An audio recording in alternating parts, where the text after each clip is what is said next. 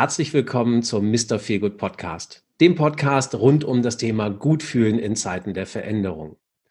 Heute mit der Premierenfolge. Und ich habe mir viele Gedanken gemacht, wer kann diesen Podcast mit mir eröffnen? Und nach kurzer Überlegung konnte es nur eine einzige Person geben, eine Person, die mich sehr geprägt hat in den letzten 25 Jahren. Und ich denke auch andersrum genauso werde ich sie auch geprägt haben.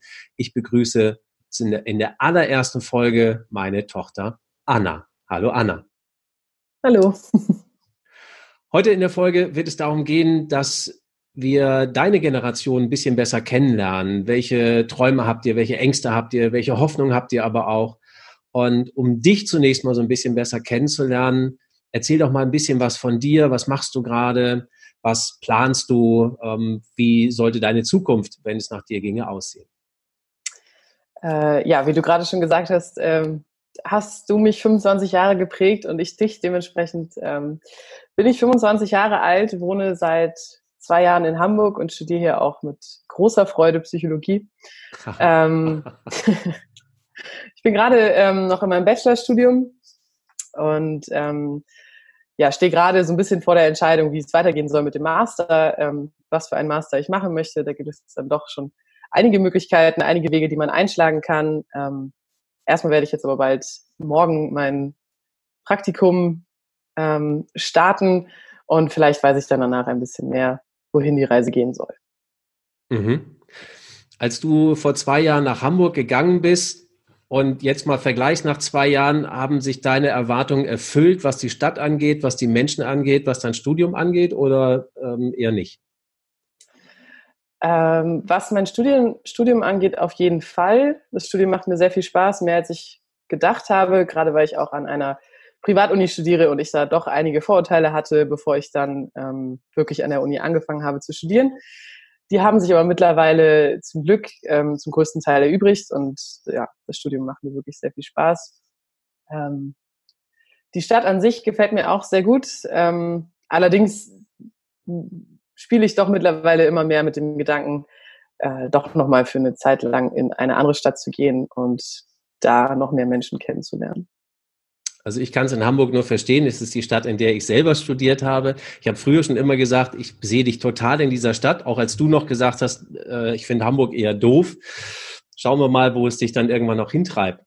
Als du nach Hamburg gegangen bist, ich kann mich noch gut daran erinnern, da hast du nach circa einem Monat gesagt, ihr könnt es euch nicht vorstellen, aber ich habe noch keinen einzigen Menschen hier getroffen, der noch nicht in einer Therapie war. Kannst du dich daran erinnern? Ja, ja, kann ich mich daran erinnern. Was meinst du, woher kommt das? Also früher hätten wir, als ich studiert habe, da, also entweder es hätte gar keiner gesagt, dass er irgendwie in der Therapie gewesen ist. Ich weiß auch nicht, wie viele damals vielleicht mal schon in einer Therapie gewesen sind. Aber was meinst du, woher kommt das? das? Du hast ja nicht nur Psychologiestudenten und Studentinnen kennengelernt, sondern du hast ja auch viele andere Menschen kennengelernt, die gar nichts damit zu tun haben. Also bei Psychologie hätte man es ja vielleicht noch erwarten können, dass man sagt, klar, der studiert Psychologie, da muss auch irgendwie ein Problem haben.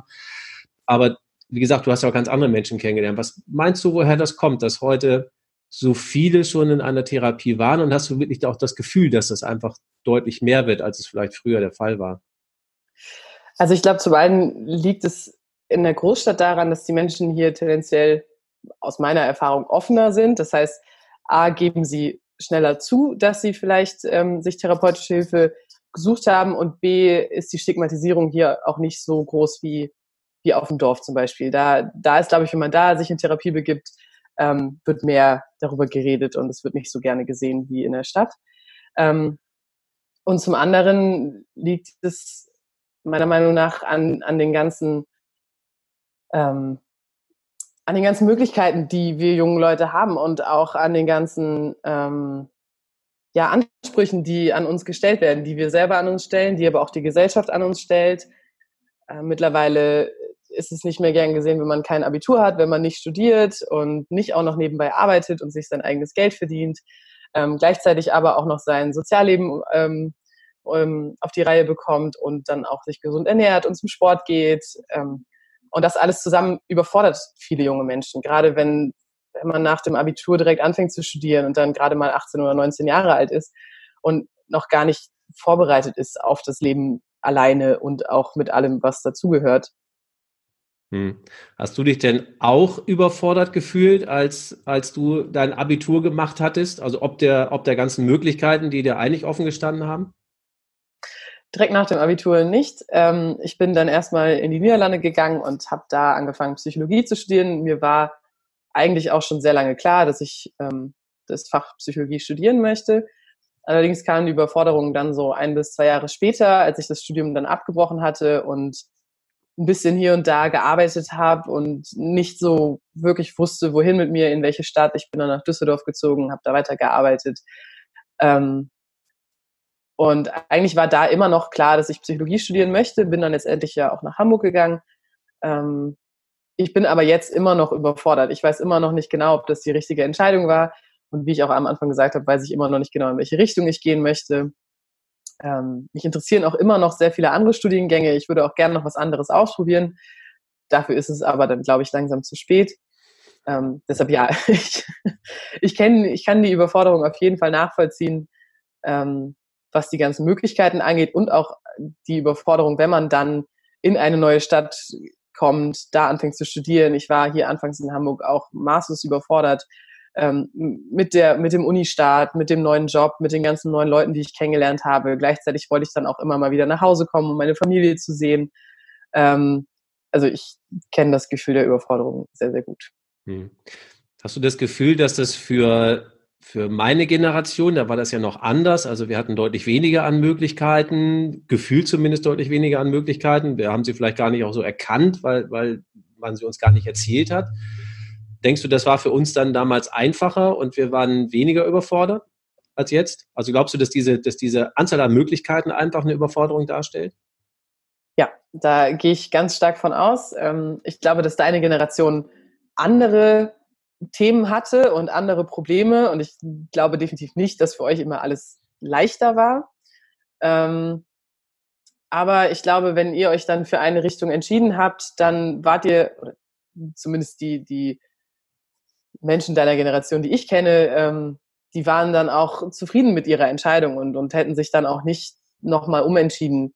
Zumindest nicht in dem äh, Tempo, in dem sich meine Generation immer wieder umentscheidet. Hm. Gut, wenn ich mir meine Generation heute angucke, sehe ich ganz viele, die insbesondere so um die 40 sich komplett umorientieren und, und was Neues machen wollen. Ähm, wie siehst du das bei der jetzt noch jüngeren Generation? Du siehst dich ja mit deinen, mit deinen zarten 25 auch nicht mehr als so jung. Das ist immer die Frage der Perspektive.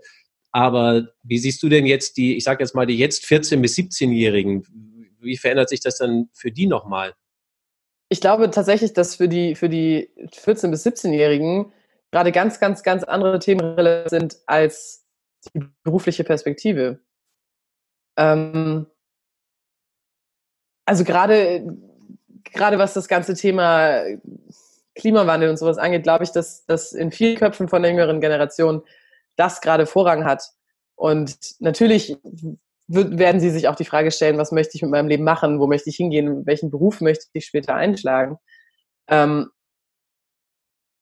aber ich, ja, weiß ich nicht. Und ich glaube, die Überforderung kommt erst später. Also zwischen 14 und 17, glaube ich, ist, ist man noch nicht so überfordert. Das Einzige, was ich dazu sagen kann, ist die, die Altersklasse 18 bis 22, mit der ich ja durch meinen Job auch mhm. zu tun habe. Ähm, und da ist die Überforderung ähnlich wie bei mir. Mhm. Also da habe ich, da habe ich auch Bekannte, die ihren Studiengang jetzt schon zweimal gewechselt haben und sie sind erst 20. Ähm, und viele Leute, die, die nach dem Sinn des Lebens suchen und wofür bin ich denn eigentlich hier und das ist doch alles, macht doch alles gar keinen Sinn und wo möchte ich überhaupt hin und was möchte ich machen. Ähm, aber ich glaube, mit 14, zwischen 14 und 17 denkt man da noch nicht so stark drüber nach, habe ich damals auch noch nicht. Hm. Wenn du gerade so den, den Sinn des Lebens angesprochen hast, also bei, der, bei den Menschen, die jetzt, ich sag mal, ab 18 sind, und ich stelle das ja auch immer mehr fest, dass immer mehr Menschen auf der Suche nach Sinn sind. Wie siehst du das? Siehst du das als, als nur positiv an oder weil du, also kommst ja im Grunde genommen gerade darauf, weil die Menschen damit scheinbar ein Problem haben, wenn sie auf der Suche nach dem Sinn sind, dass sie das überfordert. Oder habe ich das falsch verstanden? Nee, das hast du richtig verstanden. Ich glaube auch, dass das nicht unbedingt etwas Positives ist. ähm, weil prinzipiell kann man sein ganzes Leben lang nach dem Sinn des Lebens suchen und wird nie fündig und dann hat man sein Leben verschwendet sozusagen, in dass man sein Leben lang danach gesucht hat. Ähm, ich persönlich glaube auch nicht, dass es diesen einen Sinn des Lebens gibt. Ähm, ich glaube, was wichtig ist, ist, dass man einfach zufrieden ist und, und zufrieden ist mit dem, was man jeden Tag macht.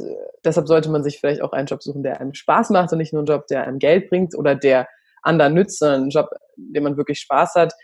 Ähm, und ich glaube, dann hat man seinen Sinn des Lebens dementsprechend gefunden. Also ich glaube nicht, dass wir alle hier sind, um einen höheren Sinn zu erfüllen, sondern der Sinn ist halt einfach, dass, es, dass wir zufrieden sind. Also mhm. dass, dass wir vielleicht auch anderen Menschen etwas zurückgeben, aber nicht auf Krampf oder nicht, weil es so sein muss, sondern weil wir das machen möchten. Mhm. Und solange es niemandem schadet, soll jeder machen, was, was für ihn gut ist.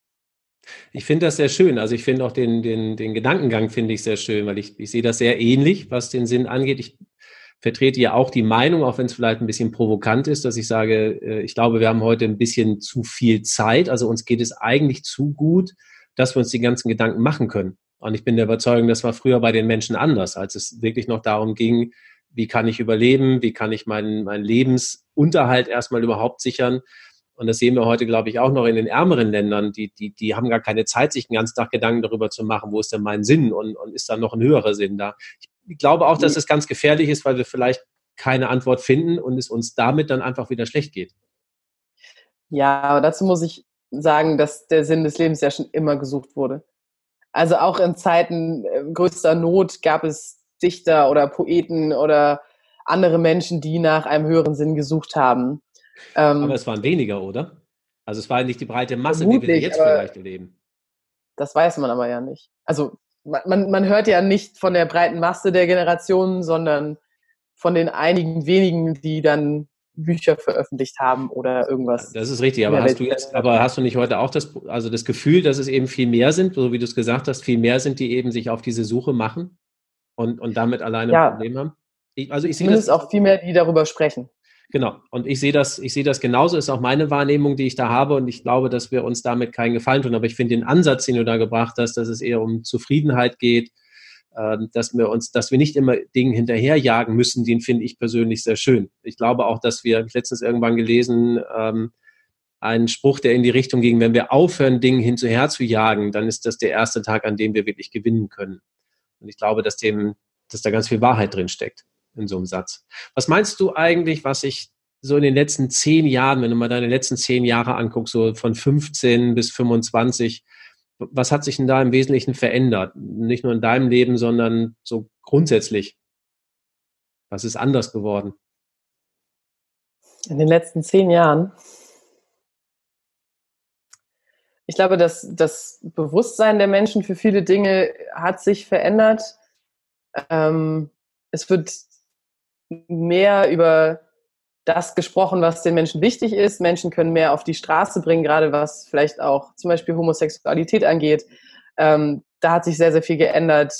Die Menschheit, zumindest Deutschland, ist weitestgehend toleranter geworden, was viele Dinge angeht. Ähm, das finde ich sehr, sehr schön.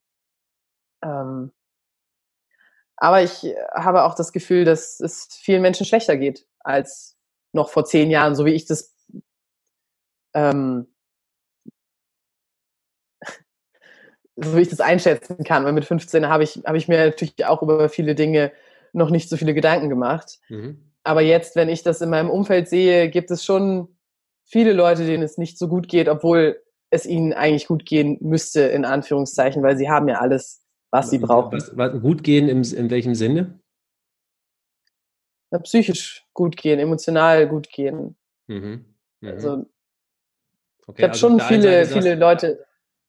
Das heißt, du sagst auf der einen Seite, monetär geht es denen schon äh, grundsätzlich gut, also wirtschaftlich gut, aber ähm, eher die psychisch-emotionale Seite, da, da wird es eher schlechter. Oder ist es eher ja. schlechter geworden? Mhm. Was ist denn deine Erwartung für die nächsten zehn Jahre, wenn wir zehn Jahre in die Zukunft gucken, was sich, was sich da verändern wird? Im Hinblick auf was? Das ist eine sehr schwierige Frage, weil ja, so viele. Welt, also das ist jetzt wirklich so eine, so eine Welt, umspannende Frage, also wo du sagst, was hast du das Gefühl oder wie ist dein Gefühl, wie sich die Welt verändern wird wie, und wie wir uns vielleicht auch in der Welt verändern?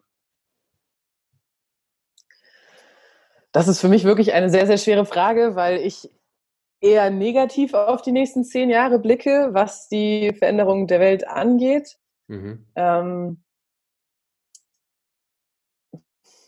ich, also meine Hoffnung für die nächsten zehn Jahre ist, dass äh, sich noch mehr das Bewusstsein in der Menschheit durchsetzt, was den Klimawandel angeht, dass wir da ein bisschen mehr noch tun sollten, um unsere Erde zu retten. Ähm, und was ich auch hoffe für die nächsten zehn Jahre ist, dass die Gesellschaft vielleicht nicht mehr so eine Leistungsgesellschaft ist, wie sie heute ist. Ähm, weil auch das habe ich bei, bei vielen Freunden gemerkt, dass, dass wir Angst haben, uns, uns krank schreiben zu lassen, wenn es uns wirklich nicht gut geht und deshalb mal drei bis vier Tage nicht, ähm, nicht zur Arbeit gehen können.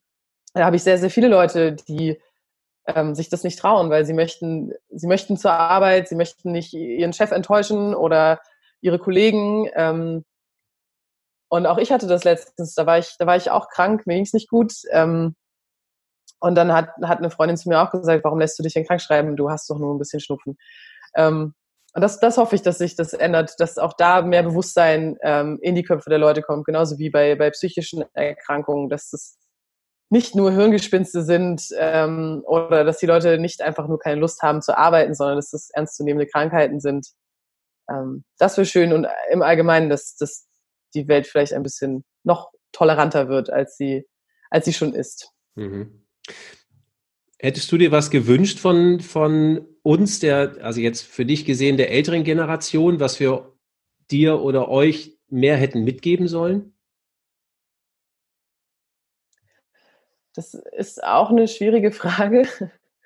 ähm, was meine Generation von, von deiner Generation mitbekommen hat, ist eben dieses, ähm, du musst, also du musst dich für eine, ein, eine Berufsrichtung entscheiden und musst bei dieser auch bleiben und du musst auch jeden Tag hart arbeiten, weil sonst wird aus dir nichts.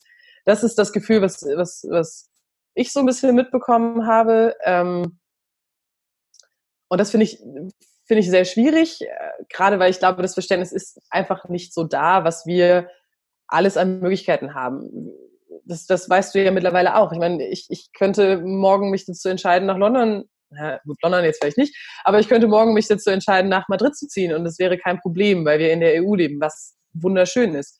Ähm, aber dadurch, die, die, die Welt steht den jungen Menschen offen, was total schön ist und ich möchte auch nicht, dass das anders ist.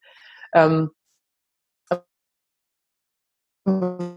vielleicht wäre da für die, für die jüngere Generation, dass, dass wir nicht immer mit 19, 20 schon wissen, was wir machen möchten und uns da schon entschieden haben und dass ähm, viele sich auch wirklich sehr, sehr viel Mühe geben, um ihre Eltern nicht zu enttäuschen und um alles richtig zu machen, aber dass das eben nicht immer gelingt. Hm. Ähm, und da, ja, mehr Verständnis wäre vielleicht schön oder auch, auch mehr Toleranz, obwohl ich glaube, das war in deiner Generation eigentlich schon gegeben, dass, oder ist in deiner Generation schon gegeben, dass ihr schon toleranter seid als die noch äh, älteren Generationen, auch wenn ich dich jetzt noch nicht als ähm, so alt äh, betiteln würde. Ah, Dankeschön. ähm, ja, Toleranz und Verständnis wäre halt, ja. glaube ich, glaub ich glaube, wir müssen dabei ja auch dazu sagen, also wir haben ja nicht gesagt, du musst dann eins komplett durchziehen. Also das muss ich jetzt zu meiner persönlichen Ehrenrettung mit dazu sagen, sondern wir haben gesagt, schließe bitte zunächst mal eins ab. Was immer du in deinem Leben dann irgendwann mal beruflich machen wirst, das steht ja momentan überhaupt nicht fest. Also wir, ich mache selber auch was komplett anderes als das, was ich früher mal gelernt habe. Und ich bin der Überzeugung, dass ihr auch einige Jobs in eurem Leben machen werdet. Und man geht heute davon aus, bei den jetzt Neugeborenen, dass sie bis zu sieben komplett unterschiedliche Jobs machen werden in ihrem Leben. Ähm, also es geht mir mehr um die Basis, die wollten wir legen. Und ich, da bin ich überzeugt davon, dass es immer noch Sinn macht, dass man mal eine abgeschlossene Berufsausbildung vielleicht zumindest mal hat. Ist ja vielleicht nicht so verkehrt, wie ich bis heute finde. Ähm, was ist denn das, was dir, was dir Mut macht? Weil du hast ja gesagt, du siehst die Welt ein Stück weit eher negativ äh, in der Entwicklung. Aber was ist denn das, was dir Mut macht für die nächsten Jahre? Tatsächlich die junge Generation, also meine Generation und also ich würde sagen, die, die, die, die ganz Jungen bis so 30, 35. Die Bewegung da gerade macht mir sehr viel Mut, ähm, weil ich wirklich das Gefühl habe, ähm, dass wir sehr, sehr, sehr tolerant sind, ähm, dass wir auf die Straße auch gehen, um unsere Meinung zu vertreten, aber friedlich. Ähm, das finde ich sehr schön, dass wir uns fürs Klima einsetzen, dass wir uns für bessere Bildung einsetzen, für ähm, bessere Bedingungen für Pflegekräfte, ähm, für Akzeptanz, was die ganze ähm, Transgender-Community, LGBTQ-Community angeht. Ähm, das, das macht mir Mut. Also das ist schön zu sehen, dass meine Generation und auch die Nachkommenden und auch die über mir ähm, so tolerant sind und, und was dafür tun. Ähm, es gibt so viele schöne Bewegungen und Initiativen, die von jungen Menschen gegründet werden ähm, und auch schon gegründet worden sind. Und das, ähm, das finde ich sehr schön. Mhm. Wenn du jetzt für die, für die Zuhörer, wer immer es denn sein mag, Tipps geben könntest oder solltest, um sich auch in der Zukunft gut zu fühlen in, in unserer Welt, die sich ja immer schneller ändert und, und wer weiß, wie sie sich weiter verändern wird. Was wären denn so deine Tipps, um zu sagen, ja, ich glaube, wenn wir das beherzigen, dann werden wir uns weiterhin gut fühlen? Ähm, ich finde, das kann man nicht ganz so pauschal beantworten, weil wir alle ähm, sehr, sehr unterschiedlich sind und jeder andere Ratschläge gebrauchen kann. Ähm, was ich aber glaube, was sehr wichtig ist, ist, dass man sich selber findet, dass man selber weiß, wer man ist, was brauche ich, was macht mich glücklich. Ähm, und das ist gut, wenn man daran arbeitet, ähm, dass man viel in sich hineinhorcht und wirklich herausfindet, wer bin ich. Ähm, zudem, glaube ich, ist es auch sehr wichtig, dass man sich Auszeiten nimmt und dass man lernt, Nein zu sagen, dass man es nicht immer allen Leuten recht machen muss, dass man eine eigene Meinung haben darf und diese auch vertreten darf. Mhm. Ähm, das äh, hat, hat, bei mir auch sehr lange gedauert, bis ich das gelernt habe, aber mittlerweile ähm, kann ich auch Nein sagen. und ich glaube, was auch ganz wichtig ist, ist, dass wenn man ein Anliegen hat, wenn man etwas hat, wofür man brennt oder was einem wichtig ist und ja, dass man das, dass man dieses Thema dann auch ähm, verfolgt und auch wenn vielleicht andere Leute sagen, das ist Schwachsinn und aus dir kann kein Schauspieler werden oder aus dir kann kein Sänger werden oder du wirst niemals Arzt oder sonstiges, dass man dieses Ziel trotzdem verfolgt und nicht aufgibt. Weil wenn das dein Traum ist, dann solltest du das auch machen. Und auch wenn du noch nicht weißt, wohin die Reise gehen soll, dann ähm, fang mit kleinen Dingen an, mit, mit Sachen, die dich interessieren, äh, Sachen, mit denen du dich gerne beschäftigst. Ähm, ja, und wenn, wenn man Themen hat wie, wie die Umwelt oder ähm, sonstiges, was man gerne verfolgen würde, auch da kann man dann entweder selber ähm, sich eine kleine Gruppe von Leuten zusammensuchen, die, die sich auch für dieses Thema interessieren und was auf die Beine stellen oder sich anderen Gruppen anschließen. Ähm, ja, ich glaube, das ist sehr wichtig, dass man seinen eigenen Interessen folgt, auch wenn vielleicht Eltern, Geschwister, Freunde ähm, oder auch die Gesellschaft sagen, dass das ist Schwachsinn, das solltest du nicht machen. Hm. Früher war das so, dass die Leute immer ins, also es gab so viele, die wollen ins Fernsehen. Also Fernsehen wäre eine ganz tolle Sache und, und Schauspieler sein oder irgendwas. Ähm, da hat sich jetzt ja eine Menge verändert in der Mediennutzung. Also ich weiß, du guckst ja eigentlich gar kein normales Fernsehen mehr. Du nimmst ja nur noch deinen Rechner, guckst Netflix oder was auch immer. Was denkst du denn, was, also ist das in deiner Generation stark ausgeprägt, heute dann zu sagen, ich muss Influencer werden? Oder ist das auch wieder noch eine Generation quasi, die noch erst nach dir kam? Ähm, also ich glaube, es gibt schon auch Leute in meiner Generation, die sehr gerne Influencer sind oder werden möchten. Mhm. Ähm, ich glaube trotzdem ist es noch mehr die Generation unter mir. Ähm, ich glaube, die sind alle ein bisschen jünger. Aber tatsächlich kenne ich mich da auch nicht so gut mit aus, da es mich wirklich gar nicht interessiert, was Leute ähm, auf Instagram dann, dann hochladen. Ähm, ich glaube, das ist, also Instagram, YouTube und so, das sind Plattformen, die können für, für sehr, sehr gute Sachen verwendet werden. Und ich finde es auch immer gut, wenn jemand, der schon den Status Influencer hat, ähm, auch, auch mit wichtigen Themen ähm, dann auf seinem Kanal ähm, oder über wichtige Themen auf seinem Kanal spricht. Ähm, aber ich kann da leider nicht ganz so viel zu sagen, weil ich mich damit nicht so auskenne. Hm. Könnte ich auch noch Influencer werden oder ist das, ist das vorbei? Bin ich da eindeutig zu alt? Ich glaube, das ist schwierig. Hm. Also es können, also ich meine, Influencer können natürlich auch irgendwelche ähm, hohen Tiere in der Wirtschaft sein, die dann ähm, auf einmal auf Instagram ganz groß werden. Aber ich glaube, es ist eher schwierig. Meistens sind es dann doch ähm, jüngere Menschen, die ja, sich ich, vermarkten. Äh, ich glaube, der Zug ist für mich eher abgefahren. Wenn du an einem Tag eine Rolle tauschen dürftest mit einer anderen Person, wer wäre das und warum würdest du mit dieser Person gerne tauschen? Ähm, eine lebende Person? Das ist völlig egal. Das ist völlig egal. Ähm, oh, das ist schwierig. Du würdest wahrscheinlich nicht mit einer Person tauschen, die tot ist und sagst, ja, dann bin ich mal einen Tag tot. Das ist ja auch doof. Das ist ja. Ja, das, das ähm, den Punkt verstehe ich. ähm, ich weiß gar nicht, ob ich unbedingt mit, ob ich unbedingt mit irgendwem tauschen wollen, könnte, könnte ich denn irgendwas verändern oder würde ich einfach nur das, den normalen Alltag der Person dann miterleben? Ja, das, das, das ist deine Fantasie. Vielleicht könntest du auch dann was verändern. Dann frage ich erst noch eine andere Frage, vielleicht fällt dir dann dazu was ein. Ähm, wenn du Geld hättest ohne Ende, völlig egal, wie, also Geld, so viel kannst du dir gar nicht vorstellen, so viel hättest du. Was würdest du dann damit tun? ich würde ganz viele Projekte in dritte Weltländern fördern, ähm, damit die Menschen dort endlich selbstständig leben können und nicht mehr auf die Hilfe von äh, sehr wirtschaftsstarken Ländern angewiesen sind und würde sehr gerne auch alle Waffenhersteller aufkaufen und den Menschen ganz viel Geld geben, dass sie sich einen anderen Beruf zulegen können ähm, und gerne auch alle Waffen aufkaufen, damit diese nicht mehr benutzt werden können ähm, für Krieg und mhm. Streit. Okay. Wenn du bei einer Sache also die absolute Wahrheit erfahren könntest. Ne? Es gibt ja viele Dinge, wo man sagt, ich weiß nicht, ob das stimmt oder ob das doch stimmt, hm, keine Ahnung. Aber du könntest jetzt eine Frage stellen zu einer Sache und man würde dir die absolute Wahrheit sagen. Was wäre dann deine Frage? Zu was würdest du gerne diese Wahrheit wissen?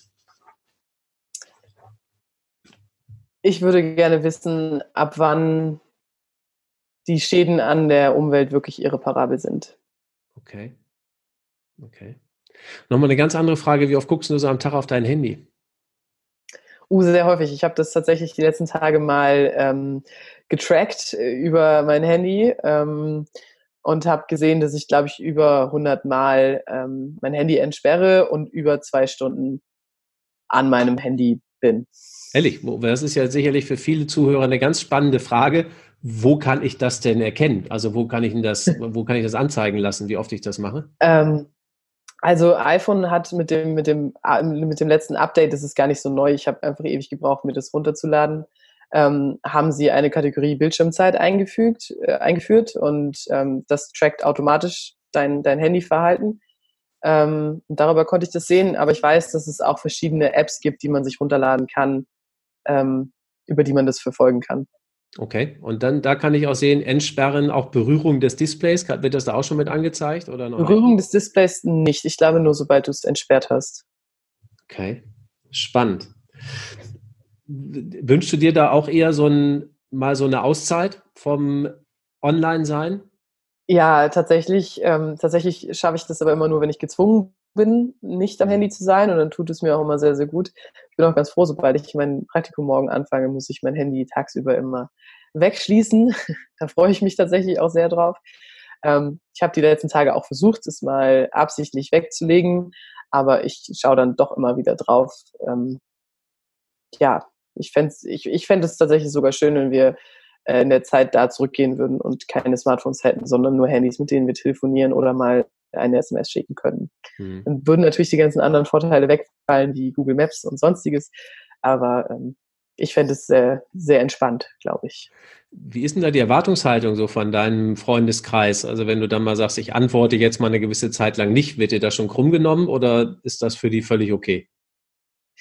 Ähm, in meinem Freundeskreis ist es tatsächlich total, total in Ordnung. Also da ist keiner, der mir das übel nehmen würde. Ähm, aber ich glaube, dass das, also früher war es auf jeden Fall anders, als ich noch jünger war. Da musste man immer sehr schnell antworten und, und erreichbar sein.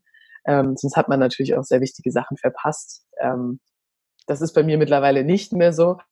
Aber ich selber warte dann natürlich auch auf Antworten und möchte Sachen schnell klären und ähm, das, das kann ganz schön anstrengend sein. Das glaube also ich natürlich auch. den Blick für das Hier und Jetzt, weil man halt immer nur äh, denkt, was, was mache ich denn gleich? Und ähm, auf was könntest du in deinem Leben so gar nicht verzichten? Materielle Dinge. Also. Verrat uns vielleicht die materiellen Dinge und die anderen Dinge. Also ich glaube, ich könnte nicht auf Kaffee verzichten. Ähm, ich glaube, dann würde ich um, mittags um 13 Uhr schon wieder einschlafen. Ähm, ich könnte auch nicht auf, ja, natürlich nicht auf meine Freunde, auf meine Familie verzichten. Das ist, glaube ich, ganz klar. Ähm, und ich glaube, so wichtig das Klima auch ist, würde es mir sehr, sehr schwer fallen, wenn ich auf das Fliegen und auf das Reisen verzichten müsste. Ich versuche äh, mittlerweile schon, wenn ich die nächste Reise plane, dass ich da vielleicht auch mit dem Zug hinkommen kann. Aber je nachdem, wohin man möchte, gestaltet sich das natürlich ein bisschen schwieriger. Ähm, und auf das Reisen möchte ich nicht verzichten. Mhm. Mhm. Wenn du dir ein Land aussuchen könntest, wo du gerade schon beim Thema Reisen bist, wenn du dir ein Land aussuchen könntest, in welchem du leben könntest oder möchtest, welches Land wäre das? Ähm, es wäre entweder äh, Norwegen, Schweden oder die Schweiz, glaube ich. Ähm, weil ich glaube, in den Ländern wird, wird sehr, sehr viel getan, gerade was, was den, den Klimawandel angeht. Ich glaube, die Länder sind relativ offen und tolerant. Ähm, dann haben gerade Norwegen und, und, und Schweden eine sehr, sehr gute Schulbildung. In der Schweiz weiß ich das gar nicht so genau. Ähm, aber das ist mir sehr wichtig, falls ich irgendwann mal Kinder haben sollte. Ähm, und laut vielen Studien sind die Menschen da ja sehr, sehr, sehr zufrieden. Ähm, und es hat vermutlich auch Gründe. Ähm, unter anderem, glaube ich, haben die Länder ein, ein sehr gutes Gesundheitssystem und auch beruflich ist man da sehr gut abgesichert. Ähm, und mir haben die Länder auch einfach sehr gut gefallen. Es sind landschaftlich super, super schöne Länder. Es ist nicht ganz so überfüllt mit Menschen. Ähm, das heißt, man kann auch wirklich mal in die Natur fahren und auch mal zwei, drei Tage lang niemanden sehen, wenn man möchte. Ähm, ja, also mir hat es da immer sehr gut gefallen und das wären Länder, in denen ich mir auf jeden Fall vorstellen kann zu leben. Aber tatsächlich kann ich mir auch vorstellen, in sehr, sehr vielen Ländern mal eine Zeit lang zu leben. Mhm. Okay. Gut, dann habe ich jetzt zum, äh, zum Schluss im Grunde genommen, hatte ich drei Fragen noch, die ich dir gerne stellen mag. Die erste Frage ist, was war das schönste Kompliment, das man dir jemals gemacht hat? Uh, mir hat ähm, mal eine Freundin in der Schulzeit hat mal zu mir gesagt, wenn sie mich anguckt, dann fühlt sie sich direkt ein bisschen stärker und das war ein sehr, sehr schönes Kompliment, das ich mal bekommen habe. Mhm, schön. Wenn heute dein letzter Tag wäre, dann? Äh, würde ich jetzt nicht hier sitzen und mit dir das Gespräch führen. oh ja, ich glaube, ich würde, also jetzt, also wenn ich das jetzt erfahren würde um 10 vor 6, dann würde ich, glaube ich, ähm, mir drei Flaschen Wein einpacken, meine Freunde zusammentrommeln und ähm, mich in Hamburg an den Hafen setzen und mich betrinken. und vielleicht meine Mutter noch mal kurz anrufen. Nochmal ganz kurz, so zum, zum Abschied, meinst du nochmal Tschüss sagen. Ja. Ein Spruch, der für dich so ein bisschen Lebensmotto ist. Ähm, Lebensmotto, Motiv, Leitmotiv, wie auch immer schwierig habe ich, glaube ich, so nicht. Ähm, ich habe tatsächlich einen auf meinem Fuß tätowiert. Ähm, da war ich 18. Da hatte ich gerade meinen, meinen ersten Liebeskummer und ähm, dachte, ich könnte das heilen mit einem Schriftzug auf meinem Fuß. Ähm, da steht drauf, never give up. Ähm, in längerer Form steht der auch in meinem, in meinem Abi-Buch, ähm, habe ich letztens gesehen, als meine Mutter das rausgesucht hat und mir da ein Foto von geschickt hat. Ähm, ich glaube, das ist schon etwas, was ich versuche zu befolgen, dass ich nicht aufgebe, egal wie, egal wie schwer es ist. Aber ich glaube, dass viele Menschen das befolgen. Ähm, aber ich glaube, so einen individuellen Spruch habe ich gerade nicht parat. Mhm. Ich sehe gerade auf, auf einem Bild, was, was auf meinem Schreibtisch steht, steht drauf, nicht ärgern, nur wundern. Das finde ich, ist auch ein ganz schöner Spruch den man vielleicht befolgen kann. Der kann zumindest auch für ein Stück weit Entspannung sorgen. Und äh, ich glaube, diese Entspannung können wir mit dem, was ich rausgehört habe, aus all dem, was du gesagt hast, auch vermehrt gebrauchen, gerade wenn du deine Länder angesprochen hast, in denen du ganz gerne wärst. Das klingt ja so, als wäre es da eben etwas ruhiger, es wäre es vielleicht auch nicht ganz so schnell, nicht ganz so hektisch wie das, was wir hier erleben. Ja. Und ich finde, nicht ärgern, nur wundern, ein ganz schönes Schlusswort für den heutigen Podcast, für die Premiere des Mr. Feelgood Podcast, wo ich nur sagen kann, ganz, ganz, ganz lieben Dank an dich, Anna, dass du dir die Zeit genommen hast. Ein ganz liebes Dankeschön an die Zuhörer, dass ihr dabei gewesen seid. Wenn es euch gefallen hat, dann hinterlasst doch eine Bewertung bei iTunes oder wo immer ihr diesen Podcast ansonsten hört. Alle Folgen des neuen Podcasts gibt es bei holgerkrake.com slash podcast. Ich freue mich auf ein ganz baldiges Wiedersehen. In diesem Sinne, bis ganz bald. Tschüss.